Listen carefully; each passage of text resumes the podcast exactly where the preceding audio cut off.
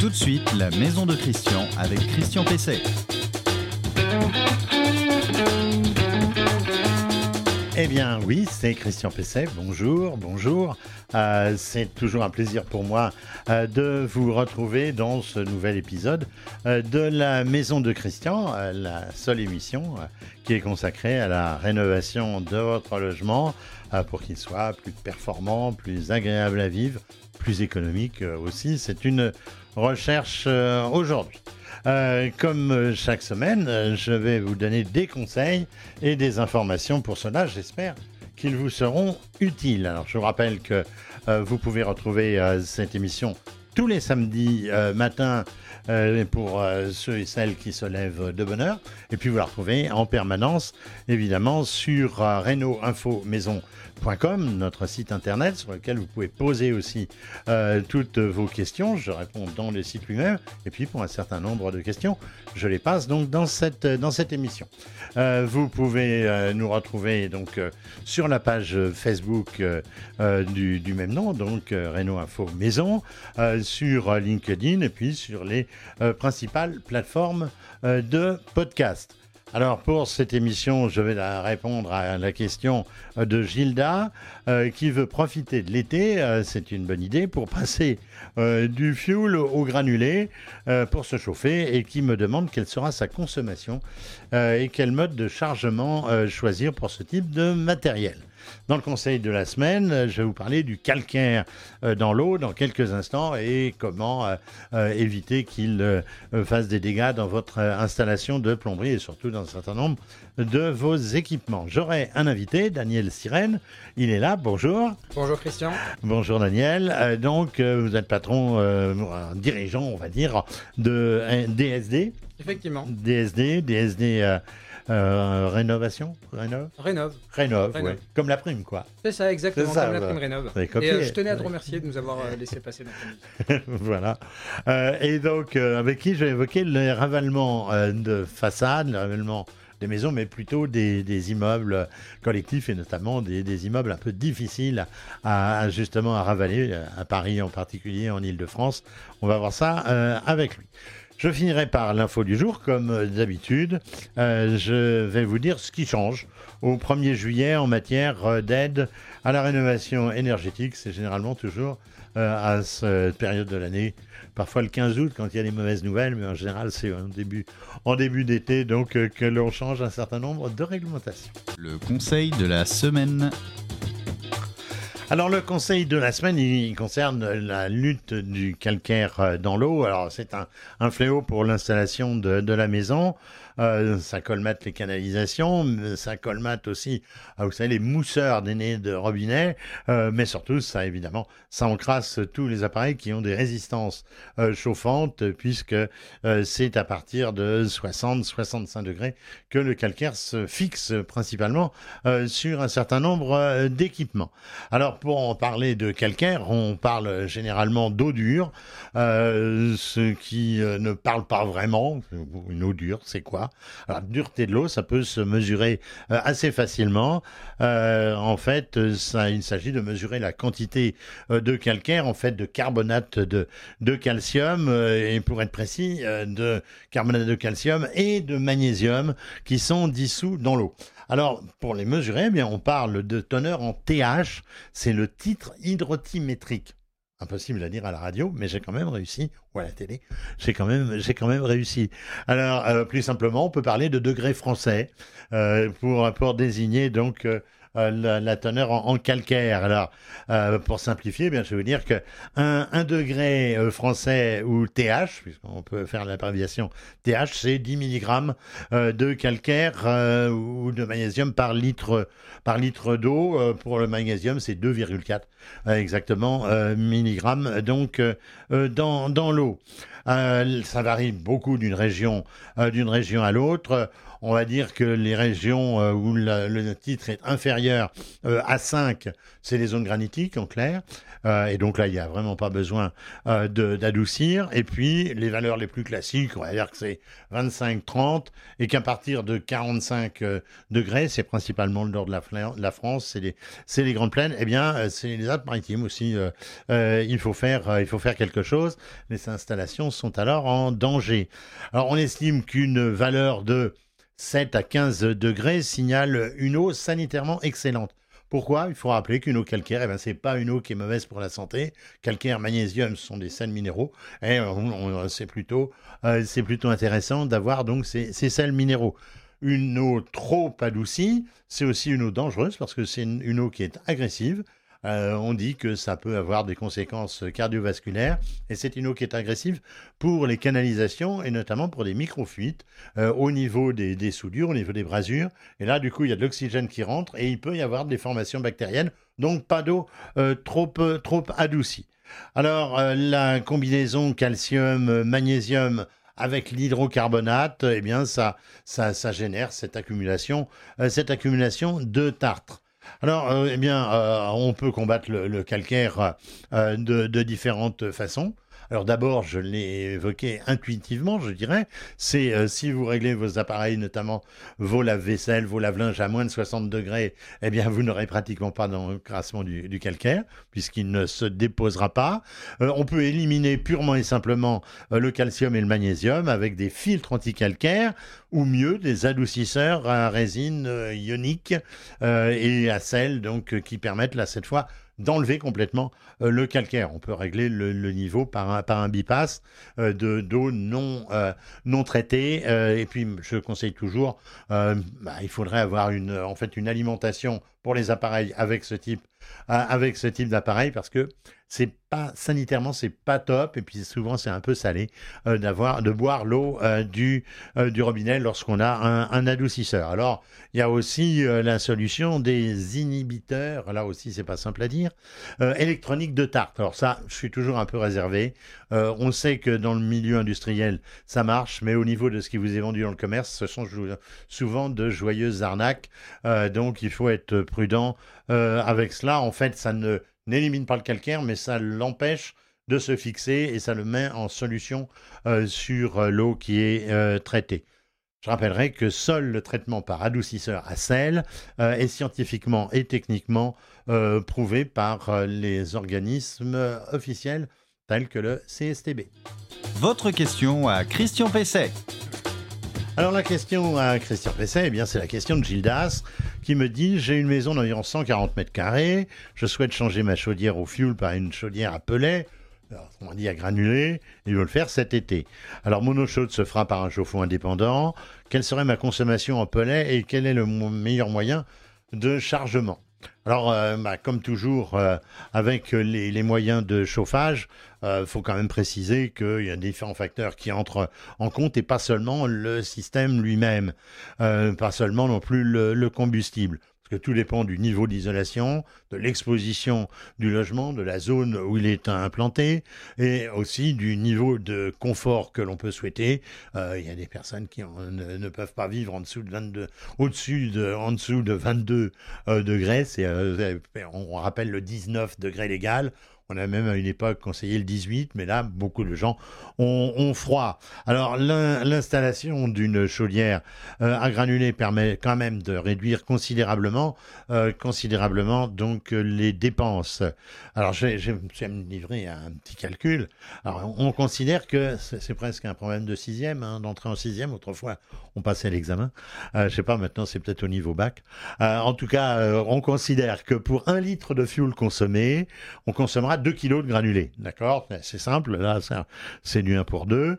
Euh, sachant que 1 kilo de granulés vaut euh, actuellement 35 centimes d'euros, ben, il est facile de mesurer l'économie euh, qu'on va pouvoir faire avec un litre de fuel à un instant T. En l'occurrence, aujourd'hui, donc, pour 1,65€ de fuel, qui sont à comparer donc à 0,70 de, de granulés, la dépense est, quand même particulièrement réduite. Alors, je rappellerai que seule une, étude thermique permet de savoir le nombre exact de kilowattheures qu'il faudra pour chauffer votre maison. Alors, je vais faire une estimation à la louche. On considère qu'il faut 15 000 kWh par an pour chauffer environ 150 mètres cubes et donc 3 à 4 tonnes de granulés euh, suivant le niveau de chauffage souhaité. Alors pour une tranquillité euh, de chargement, eh bien évidemment, euh, je conseillerais de recourir à un chargement automatique. Ça semble aller de soi, mais ça suppose l'implantation d'un silo de stockage, silo de stockage qui est souvent dans la maison, mais euh, plus souvent encore à l'extérieur. Donc il faut avoir quand même cette, euh, cette place. Euh, ça vous permettra de, n'avoir qu'une livraison une fois par an. Et puis, si vous en commandez 4 tonnes, eh ben, ça sera moins cher que vous, si vous prenez des sacs de 25 kilos. Là aussi, je crois qu'on est dans la pure logique. L'invité de Christian Pesset. Alors, mon invité, je l'ai présenté tout à l'heure, c'est donc Daniel Sirène. Rebonjour. Rebonjour Christian. Euh, vous êtes donc dirigeant euh, euh, d'une entreprise du bâtiment qui s'appelle donc DSD Rénov. C'est ça. Ça. Vous êtes implanté en région parisienne. Normande et parisienne. Normande et parisienne. On, pourra dire que vous faites aussi d'autres choses que les, que les ravalements. C'est ça. Peut-être pour une autre fois. Vous serez... Pour une autre fois avec une autre structure, effectivement. voilà. donc, c'est une entreprise de bâtiment qui est spécialisée. Alors, Rénov, ça veut dire dans la rénovation, mais plus particulièrement, c'est quoi?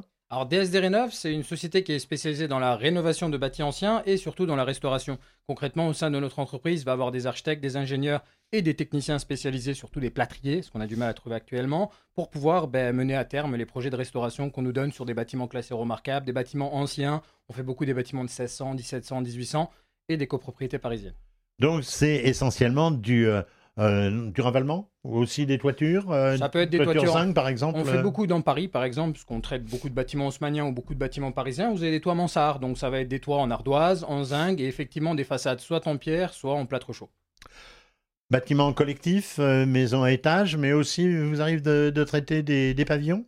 Maisons individuelles, oui. Maisons individuelles. 95, 78, en Normandie, dans la région de Deauville. Effectivement, c'est des maisons individuelles qu'on va, on va venir traiter d'un certain caractère, puisqu'on on, s'est quand même spécialisé dans les bâtisses anciennes, donc on est fortement contacté par des particuliers qui ont des bâtisses euh, d'une certaine valeur avec une certaine technique. D'accord. Question basique finalement pour commencer. Pourquoi il faut ravaler une, une, maison? Il y a les obligations légales, on en parlera. Mais euh, d'une façon générale, c'est quoi? Hormis l'obligation légale, c'est entretenir son bien. Ça veut dire que euh, aujourd'hui, que ce soit une façade en pierre ou une façade en parpaing, euh, les techniques de ravalement vont être diverses, puisque aujourd'hui le ravalement est un terme générique. Vous nettoyez votre façade, c'est un ravalement. Euh, à quoi va servir premièrement un ravalement? Ça va servir à protéger en fait la maçonnerie des intempéries pour qu'il n'y ait pas de défaut de maçonnerie ou de désordre apparent au niveau de la maçonnerie. exemple, si vous protégez pas la pierre et que la pollution vient à détériorer le calcin, bah, la pierre elle peut tomber, la pierre elle peut tomber directement sous un passant. Évidemment. Voilà. Le deuxième volet de pourquoi ravaler, bah, c'est c'est l'âme de votre habitation. Aujourd'hui, il est toujours plus agréable d'avoir une belle façade quand on rentre chez soi ou qu'un passant passe, surtout au niveau de l'harmonie de la ville ou de la rue, ou même pour soi. C'est-à-dire que avoir quelque chose de beau, c'est important. Bien sûr. Donc c'est le deuxième volet, c'est la beauté de votre maison. Bien sûr. Alors, euh, en région parisienne notamment, mais dans beaucoup de villes aussi de, province, on a des façades, alors on dit souvent haussmanniennes, mais on a des façades qui ont des reliefs on parle de modénature, c'est ça Deux termes. On peut avoir modénature ou un peu plus poussé, si c'est fait par des ateliers, on a de super ornementales, ça va être des décors de façade. D'accord. Euh, ça doit poser des, problèmes spécifiques de, ravalement Comment, on procède là? Problèmes spécifiques, oui et non. Si vous êtes dans le secteur de la restauration, ce n'est pas un problème. Aujourd'hui, si vous faites des façades anciennes, c'est que vous êtes un minima. Je parle bien d'un minima passionné dans ce secteur d'activité. C'est-à-dire que c'est un plaisir de pouvoir traiter en fait des façades qui ont des modénatures parce que c'est des belles façades. Euh, aujourd'hui, effectivement, si on a des modénatures qui sont à remouler, à refaire, à restaurer, oui, c'est une complexité au niveau du chantier, mais c'est qu'une complexité de temps.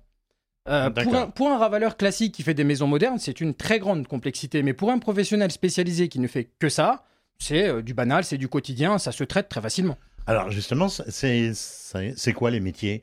Parce que c'est pas seulement, on fait pas seulement du sablage, j'imagine. Non, non, non, non. Aujourd'hui, concrètement, on va avoir des tailleurs de pierre qui vont venir en fait soit réincruster de la pierre, soit retailler des modénatures qui sont en pierre. Donc ça, généralement, c'est fait en atelier, c'est pas fait sur site, c'est pas fait sur le chantier. Euh, si on a une façade en plâtre chaud, par exemple, ce qu'on a beaucoup dans les bâtiments de 1600, 1700, c'est les pré-haussmanniens concrètement. C'était des bâtiments qui étaient en pan de bois à colombage comme un peu à Rouen actuellement, où on voit encore euh, les pans de bois Ou à à colombage. Ou à Caen. Ou ouais, à Caen, ouais. effectivement, l'architecture n'a pas changé. J'ai eu un commerce autrefois dans une vie parallèle, justement, euh, dans une maison à pont de bois du, du 14e Ouais, siècle. exactement. Donc concrètement, en fait, le, le pan de bois, il est recouvert d'un enduit plâtre chaud pour protéger. Initialement, ça avait été mis en place pour protéger contre les incendies. C'était pour ça qu'on avait mis du plâtre chaud sur les bâtiments en pan de bois. Et là, effectivement, la, la démarche va être différente. C'est de restaurer les modes et nature et restaurer le plâtre chaud où bah, les deux secteurs d'activité dont je viens de vous parler, les métiers de la pierre ou les métiers en plâtre chaud, bah, des plâtriers, vous avez du mal à les trouver actuellement. C'est très rare, une main-d'œuvre qualifiée. Et les pierreux, c'est exactement la même chose. C'est rare à les trouver. Alors, j'ai une maison qui est à façade complètement lisse, plate.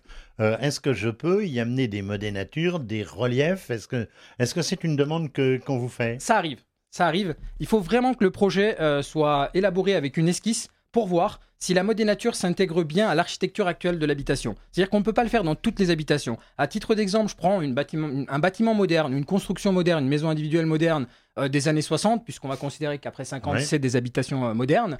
Si vous avez un toit terrasse, ne vous tentez pas à mettre des modes et nature, ça va faire plus kitsch qu'autre chose. C'est-à-dire que la mode et nature peut être installée, le décor de façade peut être installé par parcimonie, il faut pas en abuser. On a des demandes de temps en temps avec des architectes qui nous font des choses trop pompeuses. Il faut que la mode et nature s'intègre dans l'habitation. Il faut que ça soit joli, encore une fois. Il faut que ça soit harmonieux et Bien symétrique. Donc pas sur toutes les habitations.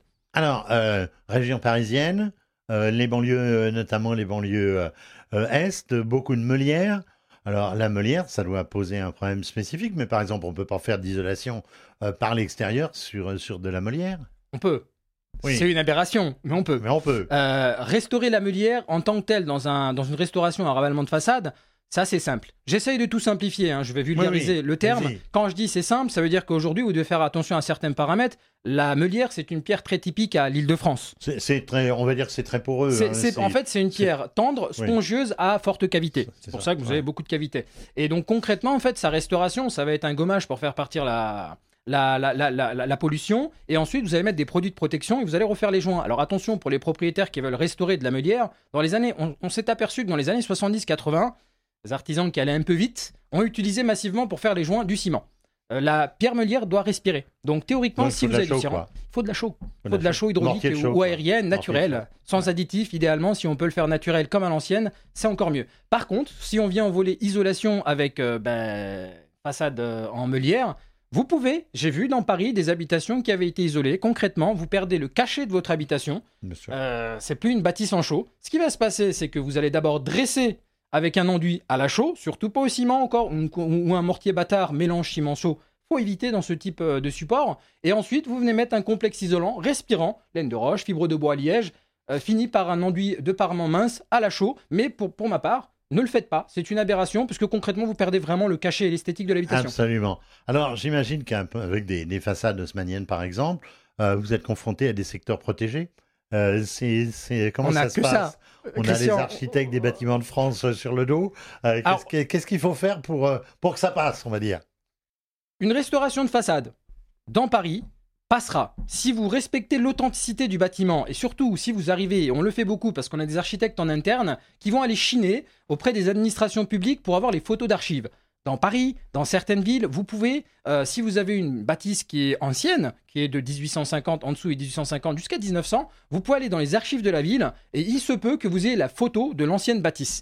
Donc dès lors où vous déposez votre dossier en disant voilà, mon bâtiment il a été modifié, il, a fa- pas été... il il va que- redevenir comme il ça. faut que ce soit conforme. Exactement, mais il va reprendre en fait sa photo d'origine. Donc là, oui, les architectes de bâtiments de France ne sont pas compliqués, ils acceptent le projet. C'est un peu long, les procédures sont longues, mais acceptent le projet. Par contre, si vous essayez euh, d'isoler un bâtiment qui est dans une zone protégée comme à Paris, là, le complet devient bah, le parcours du combattant. Bien Ça sûr. devient un peu plus compliqué. Alors, euh, on, on- on sait que pour ravaler, donc il y a, il y a des demandes d'autorisation. Vous venez d'en, parler pour, pour les ABF, Mhm. mais il y a aussi l'échafaudage, il y a aussi un certain nombre euh, d'équipements. Euh, euh, vous vous occupez de tout ou... On s'occupe. ouais, c'est, un dossier complet? C'est un dossier complet, de, la, de l'audit à la conception jusqu'à la réalisation, aux demandes de voirie, aux déclarations préalables de travaux. Alors, dans certaines villes, dans certaines villes comme Paris, euh, il y a des obligations, mais je pense que ça doit être aussi la même chose ailleurs. Il y a d'autres villes, Il y a, d'autres villes où il y a une obligation de ravalement euh, tous les euh, tous les 10 ans. tous les 10 ans? Dans la théorie, dans la loi, même pas la théorie, ça veut dire que tous les 10 ans, à Paris, effectivement, il faudrait que votre bâtiment, si vous êtes dans une copropriété, généralement c'est des copropriétés à Paris, votre bâtiment doit être ravalé tous les 10 ans. Après, voilà, les, les gens qui travaillent dans le service municipaux, c'est pas des fous. Euh, ils vont pas prendre une liste en se disant allez je vais me promener je vais regarder si le ravalement il a été fait Ah oui, tous les a 10 pas- ans généralement le service technique s'il voit pas, c'est pas euh, véritablement une enquête. non, non, non, non. S'il voit que la façade est polluée, donc noircie, s'il voit qu'il y a des éclats de maçonnerie potentiels Ouais. qui peuvent tomber sur les piétons et que le ravalement il a été fait il y a 20 ans, bah, concrètement, le service technique municipal va vous envoyer une sommation à faire. Ils vont vous laisser un certain temps pour pouvoir décider. Si vous ne le faites pas, ils vous enverront une injonction. Et si l'injonction n'est pas réalisée, ça peut aller plus loin. D'accord. Est-ce qu'on peut avoir euh, une idée d'une fourchette de prix au, au mètre carré d'un ravalement, on va dire, allez, un ravalement simple? Sur une maison moderne?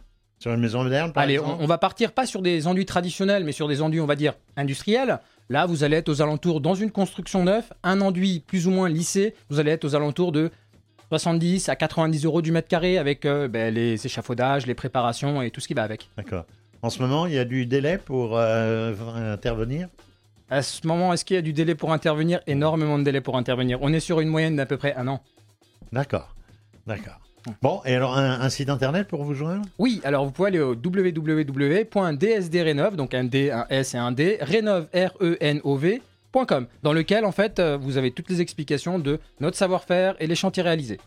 Merci, euh, merci. Je vous remercie, euh, moi, merci monsieur. Daniel, Daniel Sirène, donc euh, dirigeant de DSD Rénov. C'est très gentil de nous avoir accueillis.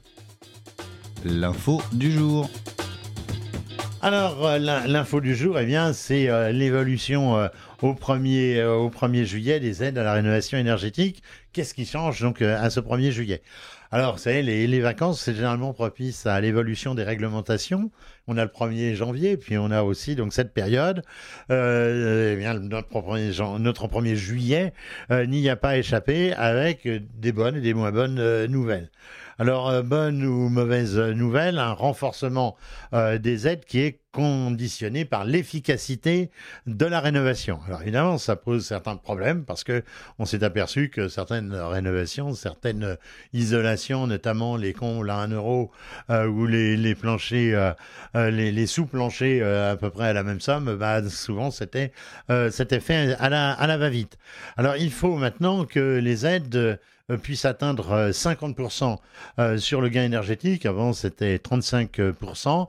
Euh, et euh, véritablement, pour, obtenir des, subventions intéressantes, on est euh, entre 35 et, et, et 50%. Euh, certaines aides aujourd'hui pourraient atteindre jusqu'à 20 000 euros, ce qui est quand même assez euh, pour les foyers, très modestes. Je ne vais pas revenir sur les, couleurs des, des aides donc de ma prime rénov. Et puis on peut avoir même une prime de 1500 euros si on atteint le niveau BBC, bâtiment basse consommation. Il faudra pour cela un accompagnement euh, du fameux accompagnateur Rénov. Alors, qui ressemble pour l'instant à l'Arlésienne, parce que c'est bien beau d'imposer euh, l'intervention d'un accompagnateur Rénov, mais il n'y a pas de texte pour l'encadrer pour l'instant, donc on va devoir attendre quand même un petit moment. Alors, on registre des mauvaises nouvelles. Il y a la, suppression des coups de pouce euh, qui bonifiaient les travaux euh, d'isolation de toiture, de combles et les planchers bas.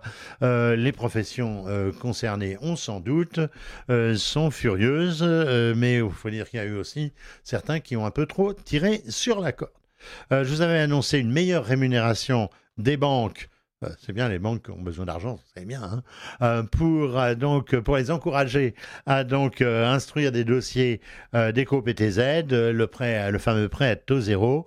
Il s'ajoute, maintenant donc à différents, à différentes possibilités de de- d'aide et et il faut en produisant l'accord de de l'ANA, eh bien évidemment là ça va aider les choses, ça va aider les banques à, se décider.